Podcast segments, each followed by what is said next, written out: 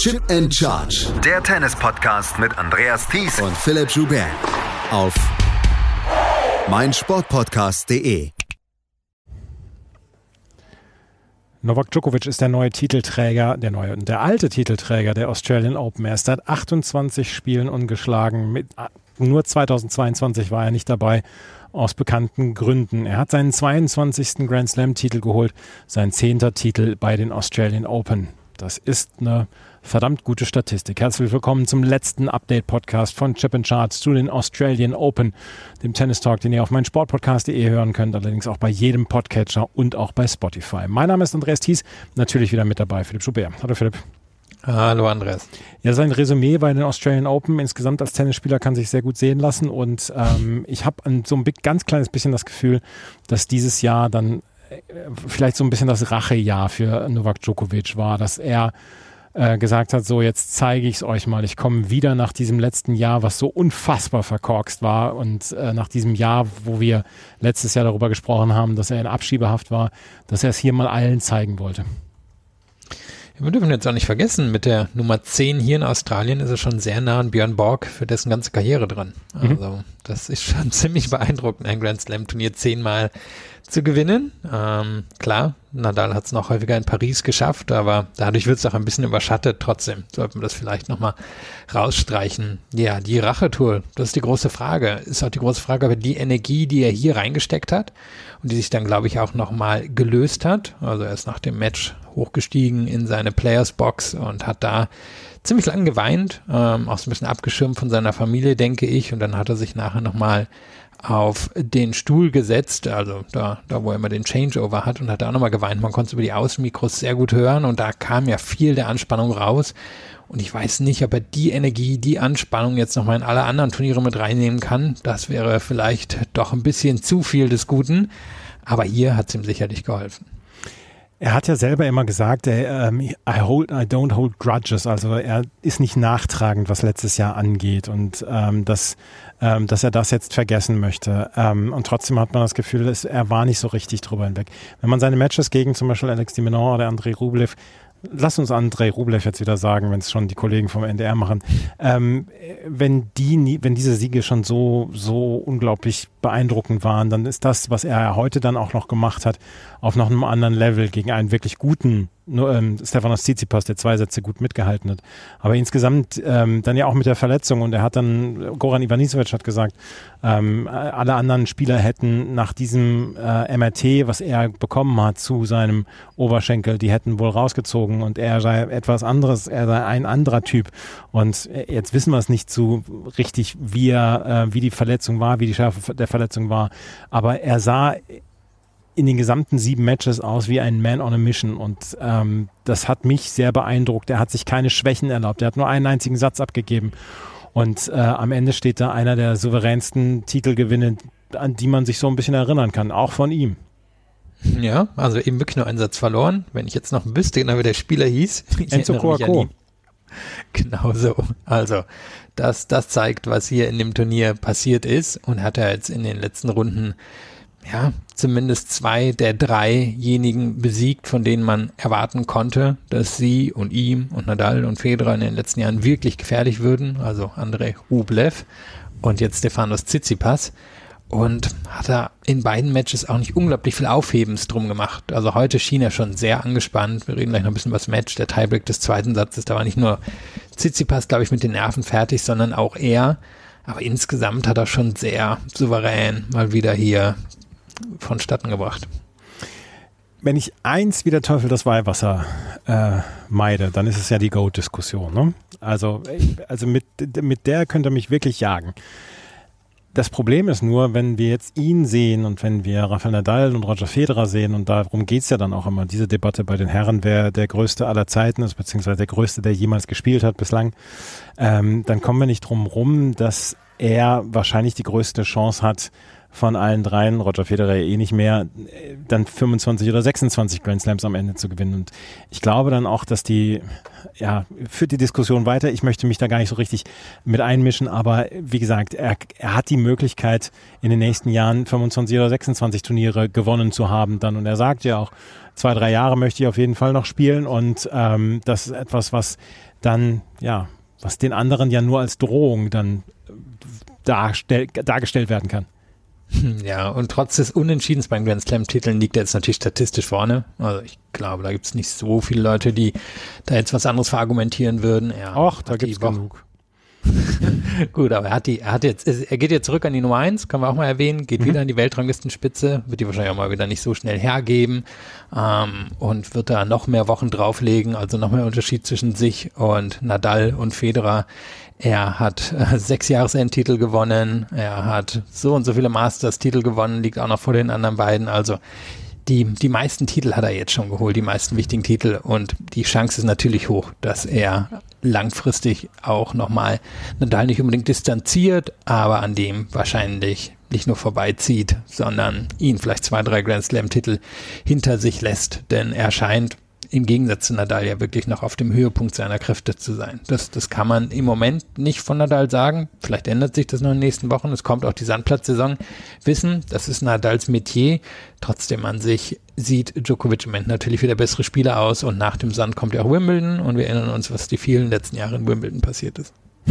ja, ähm, ja, wir wissen es. Und ähm, ja, es ist äh, eine eine extrem starke Leistung gewesen und dass er dann auch so ein bisschen alles von sich weghalten konnte, dass dieser Ärger um seinen Vater die letzten Tage, der Vater war heute wieder nicht im Stadion, war hinterher dann da, hat sich ähm, wohl zum Matchball hin aufgemacht dann ins Stadion, ähm, dass er das dann auch so ausblenden konnte und sich fokussieren konnte. Insgesamt war das ja auch nervenstark eine oder von, von der Nervenstärke her eine unglaublich starke Leistung. Ja, und es sind, das haben wir schon mal vor zwei, drei Tagen angesprochen, neue Aspekte im Spiel von Djokovic dazugekommen. Ja, die Vorhand. Also die Vorhand, der Aufschlag. Gut, den Aufschlag kennen wir in der Form jetzt schon seit zwei, drei Jahren. Die Vorhand ist in diesem Jahr nochmal besser als in der letzten Saison. Und damit können wir ja vielleicht auch mal ein bisschen ins Match einsteigen, weil mhm. es gab ein paar relativ spannende Einblendungen. Also es gab jetzt mal mehr Einblendungen, auch statistische oder Hawkeye-Einblendungen während dieses Matches. Und eine ging dahingehend, dass man ja erwarten würde, dass jemand wie Tsitsipas halt ziemlich viel in die Rückhand spielt. Ähm, einfach, weil der dort mal schwächer ist und weil er dort unter Druck gesetzt werden kann. Aber Djokovic ist ihm durchaus viel in die Vorhand gegangen, auch weil er es einfach kann.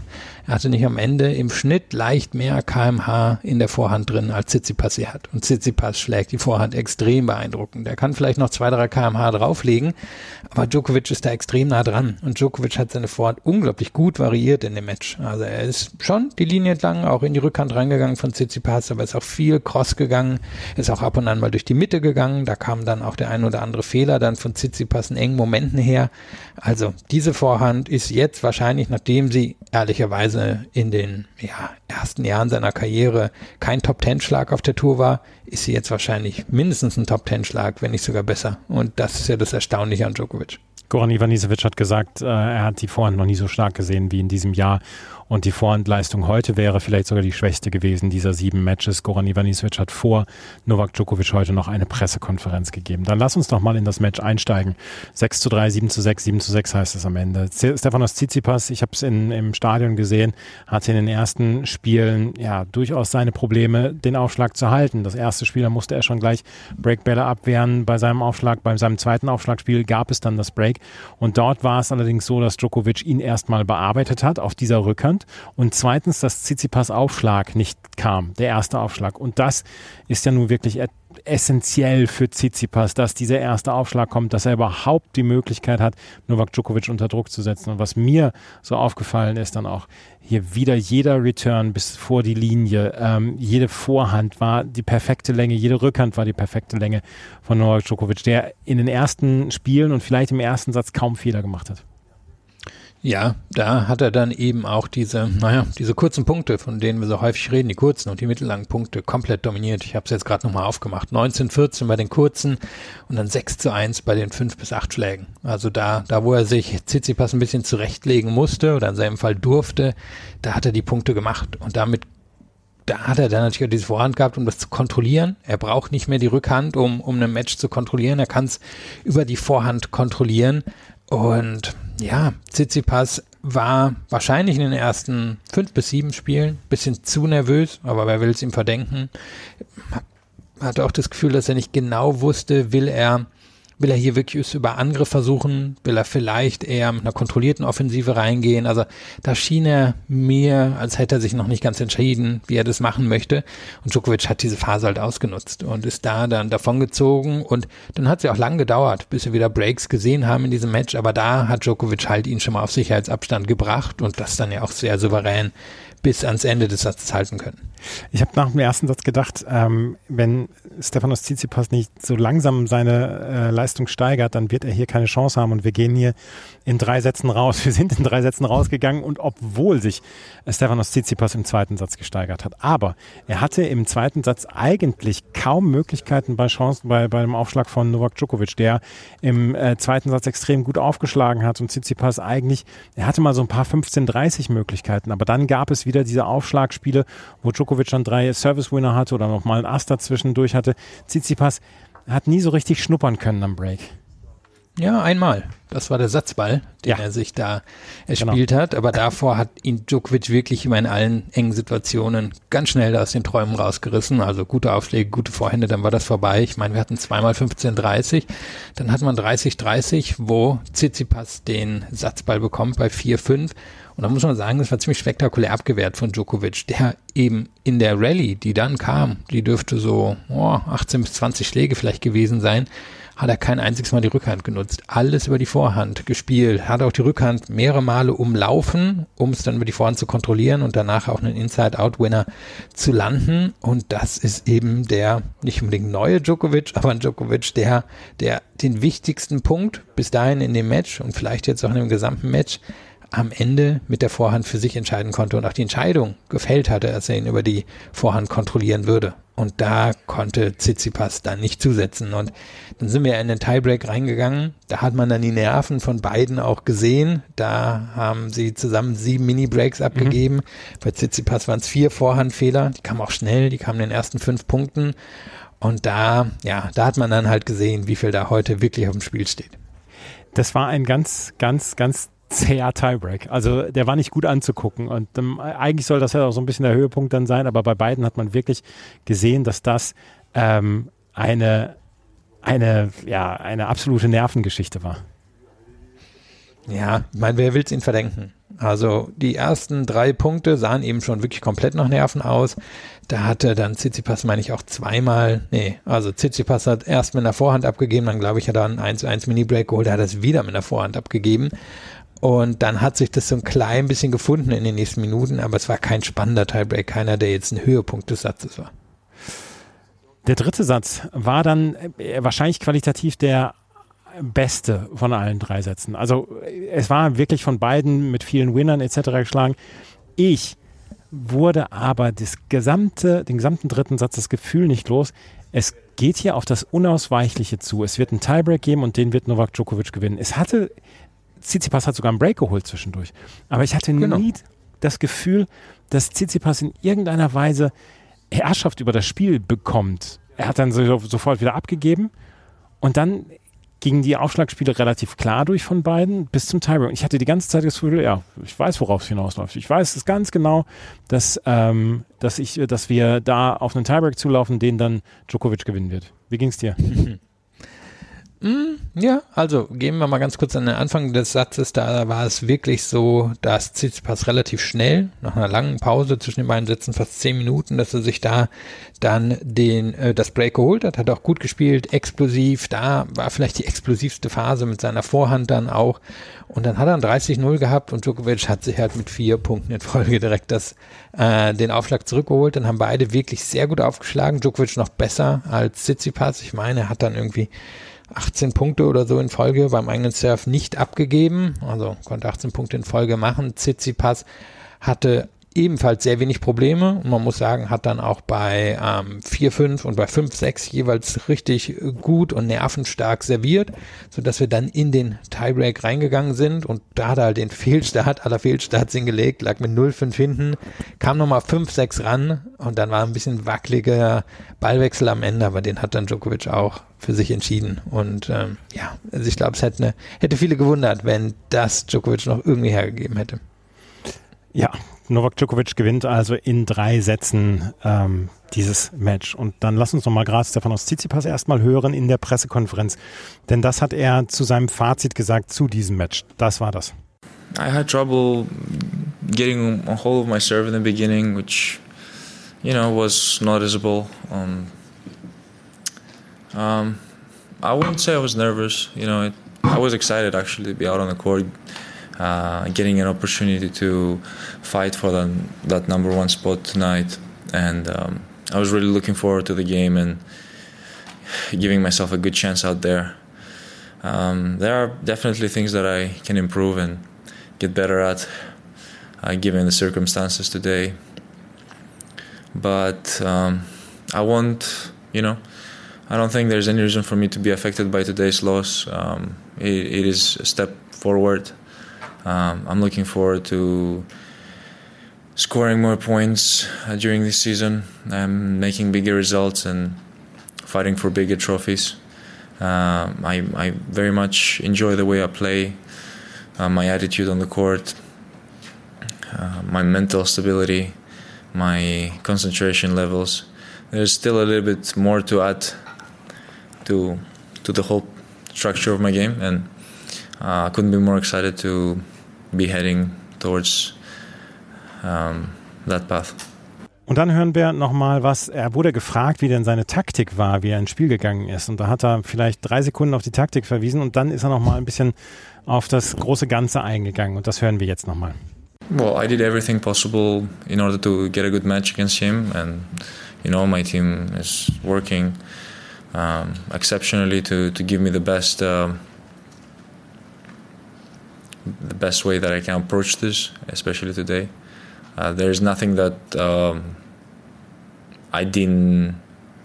Um, there's nothing that I didn't use to my advantage, or there's nothing that I, I could have extracted more for today. I did everything possible. Um, you know, Novak is, is a player that pushes you to, to your limits, and um, I don't see this as a curse. I don't see this as like uh, something annoying. Um, this is very good for the sport uh, to have competitors like him, to have champions like him. It's very important for us um, that uh, want to get to his point one day, and getting our, you know, asses kicked is for sure a very good lesson every single time. Um, uh, he has made me a much better player. He has made my levels of, of concentration uh, get higher and higher every single time I get to play him.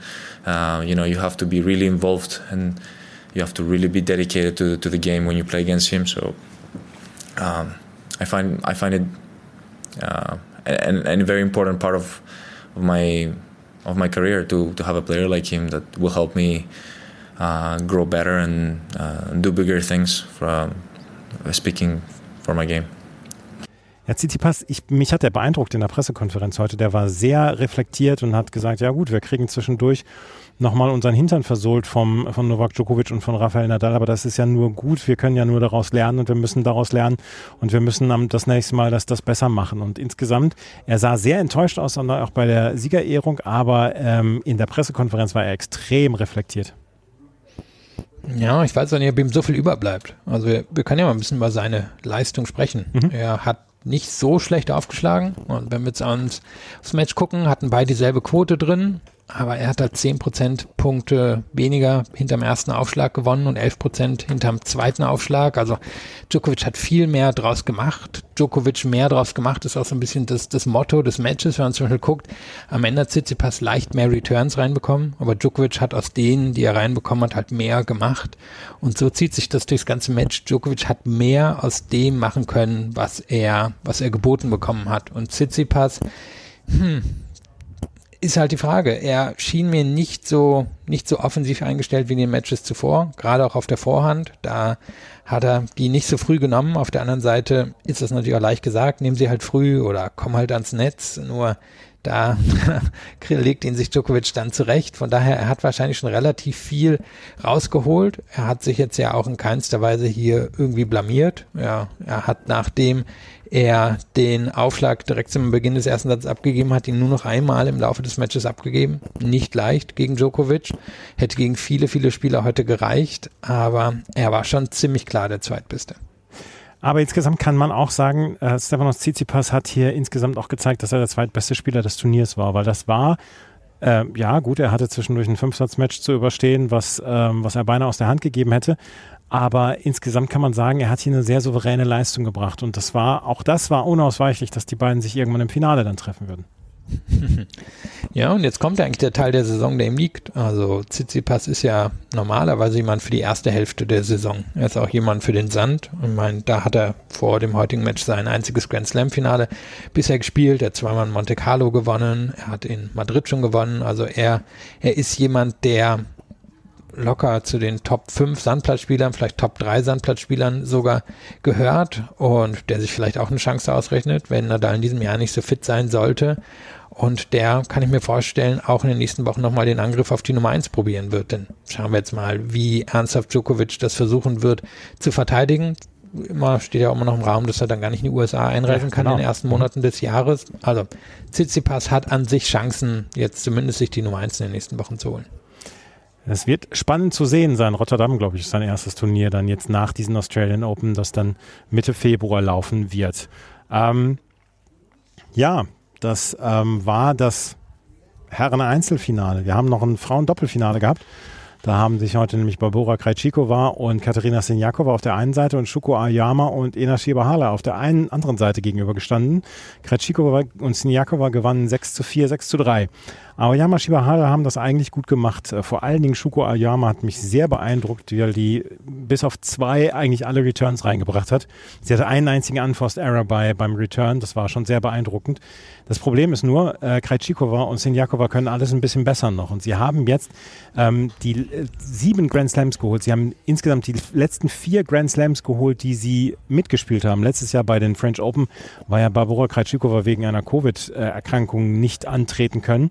Und ähm, das sind im Moment die weiblichen Bryans. Ja, das heißt, die können sich dann auch den, tja, wie werden wir ihn dann nennen, den Kratschikwa Sinjakwa Slam holen. Also ja. alle vier nacheinander.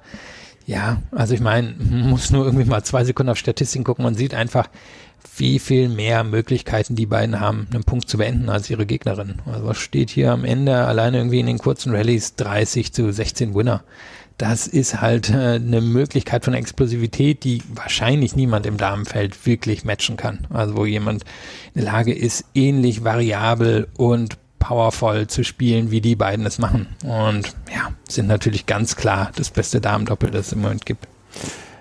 Aber Shuko Ayoma spielt die äh, beidhändige Vorhand und das ist dann doch auch nochmal ganz, ganz schön. Ne? Ähm, wir müssen jetzt wieder das Unausweichliche machen auch. Das nächste Unausweichliche, Philipp. Wir müssen ein Fazit ziehen. Ach so, ich dachte nochmal über Djokovic reden. nee, über Djokovic haben wir jetzt genug geredet. Und äh, die Pressekonferenz ist leider gerade im Gange und wir mussten jetzt aufnehmen, deswegen haben wir keinen O-Ton von Novak Djokovic. Ähm, die Tsitsipas O-Töne, damit müsstet ihr jetzt einfach mal gerade vorlieb nehmen. Es tut mir leid. Ähm, lass uns ein Fazit ziehen zu diesem Turnier insgesamt. Ähm, wie ist dein Fazit? Wie fällt dein Fazit aus? Ja, also ich glaube, die aller, allermeisten interessieren sich eher für dein Fazit. Du warst vor Ort, ich habe es nur am Computer mitbekommen, also da, da überlasse ich dir jetzt gerne mal die Bühne. Mein Fazit, ähm, ich war jetzt ja drei Wochen hier und ähm, insgesamt dann auch mit der, mit der Qualifikation. Ich bin am Dienstag äh, zum zweiten Tag der Qualifikation da gewesen und habe das komplett gemacht. Ähm, ich fand, es war insgesamt ein sehr, sehr spaßiges Turnier. Die zweite Woche war dann zwischendurch dann doch etwas, wurde etwas lang. Das muss ich sagen, ähm, weil es da zwischendurch 12, 13 Matches gab, die einfach nicht spannend wurden. Es gab nur drei Sätze, Dreisatzmatches und Zweisatzmatches und das war nicht gut und ähm, das ist dem Turnier dann auch ähm, wird dem Turnier auch nicht so richtig gerecht und ähm, das ist eine Geschichte, die ja nicht nicht gut war. Aber wir haben in der ersten Woche einfach ein Match gehabt, zum Beispiel was wir in den nächsten 30 Jahren nicht vergessen werden. Also das zwischen Mario und Kokinakis. Ähm, es hat ein Spiel oder ein Match wirklich für die Ewigkeit gegeben mit Mario Kokinakis. Und ähm, das war einfach dann am Ende eine 2 bis 2 plus, würde ich sagen. Ähm, persönliches Fazit möchte ich ziehen, ähm, dass wir oder dass ich so viel Zugang hatte wie wohl noch nie ähm, bei einem Grand Slam Turnier. Es war jetzt das dritte Mal, dass ich vor Ort gemacht habe, das fünfte Mal insgesamt, dass ich ähm, dass ich bei diesen Australian Open dabei war. Und ähm, das war etwas, was mir sehr gut gefallen hat. Und ich hoffe, euch hat das dann auch gefallen, weil die Interviews mit Dietler von Arnim, mit Jasmin Wöhr etc., die waren ja schon dann ähm, hoffentlich dann auch Mehrwert bringend. Und ähm, da hat sich dann mal wieder gezeigt, vor Ort zu sein, bringt dann doch eine ganze Menge. Und das ist etwas, was, ähm, was am Ende für mich den Ausschlag gegeben hat. Und ja, also für mich waren es drei fantastische Wochen. Ich bin allerdings auch jetzt sehr, sehr, sehr müde. Ja, das kann ich mir vorstellen. Wir nehmen auf um, glaube ich, 1.25 deiner Zeit. Ja. Das dürfte noch relativ früh für deine, deinen Schlafrhythmus der letzten drei Wochen gewesen sein, obwohl ich ja mitbekommen habe, dass der nicht so lang war.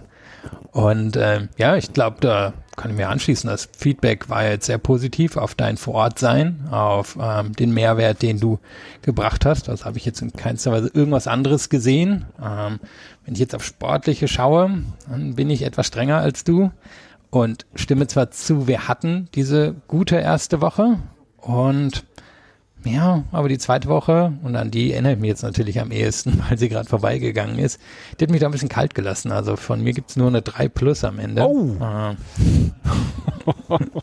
weil äh, irgendwie eins der, naja gut, das Damenfinale war, war richtig gut. Also das ist keine Frage, aber darüber hinaus gab es nicht so richtig mehr die Knaller seit letzten Montag oder Sonntag. Nee, das, wie gesagt, die zweite Woche wurde dann auch etwas lang, aber ähm, es ist halt dann doch ein bisschen was anderes, glaube ich, wenn man vom Fernseher bzw. vom Rechner ist, als wenn man dann hier vor Ort ist. Und äh, auch hier konnte ich dann noch einiges machen und ähm, das war dann etwas, was ja mir richtig gut gefallen hat. Äh, wie gesagt, es war das dritte Mal, dass ich jetzt vor Ort war und es war mit einem großen, großen Aufwand verbunden. Ähm, nicht nur arbeitstechnisch, sondern auch finanziell Aufwand, dass wir das hier machen konnten. Und ähm, es gab in den ersten zwei Wochen ähm, eine kleine Werbekampagne und ähm, wir hoffen, es hat nicht allzu sehr genervt. Dass, ohne das geht es nicht.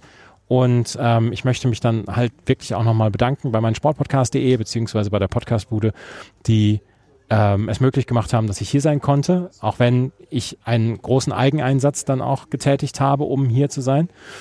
Ich möchte mich bei euch bedanken dann, dass die ähm, Zeit hier sehr gut rumging, beziehungsweise dass sie nicht langweilig war und dass sie, ähm, dass wir das gutes Feedback bekommen haben, dass eine schöne, nette Diskussionen da waren. Wir haben auf Instagram eine ganze Menge gemacht und ähm, ja, es wird bei den French Open wahrscheinlich keine Vorortberichterstattung geben, ähm, wahrscheinlich auch nicht in Wimbledon, weil wir in Wimbledon zum Beispiel wird mein Sportpodcast.de ausgelacht, da werde ich keine Akkreditierung bekommen. Ähm, French Open wird es wahrscheinlich zeitlich nicht hinhauen, von daher ähm, wird es in den nächsten Grand Slams dieses hier nicht geben. Wenn euch das trotzdem gefällt, was wir machen, freuen wir uns über Bewertungen, Rezensionen bei iTunes und auf Spotify. Ich erkläre das in jedem Podcast. Ich erkläre es auch in diesem Podcast, ähm, weil es so ein bisschen eine Währung ist, mit der wir dann auch ja, sichtbarer werden. Ähm, sagt es gerne weiter, wenn euch dieser Podcast gefällt. Wir hatten noch nie so viele Hörerinnen und Hörer wie bei diesem Grand Slam Turnier. Das ist eine Sache, die uns sehr, sehr freut. Vielen Dank fürs Zuhören. Bis zum nächsten Mal, nächste Woche nach dem Davis Cup. Auf Wiederhören. Chip and Charge. Der Tennis-Podcast mit Andreas Thies und Philipp Joubert. Auf meinsportpodcast.de. Schatz, ich bin neu verliebt. Was? Da drüben. Das ist er. Aber das ist ein Auto. Ja, eben. Mit ihm habe ich alles richtig gemacht. Wunschauto einfach kaufen, verkaufen oder leasen. Bei Autoscout24. Alles richtig gemacht.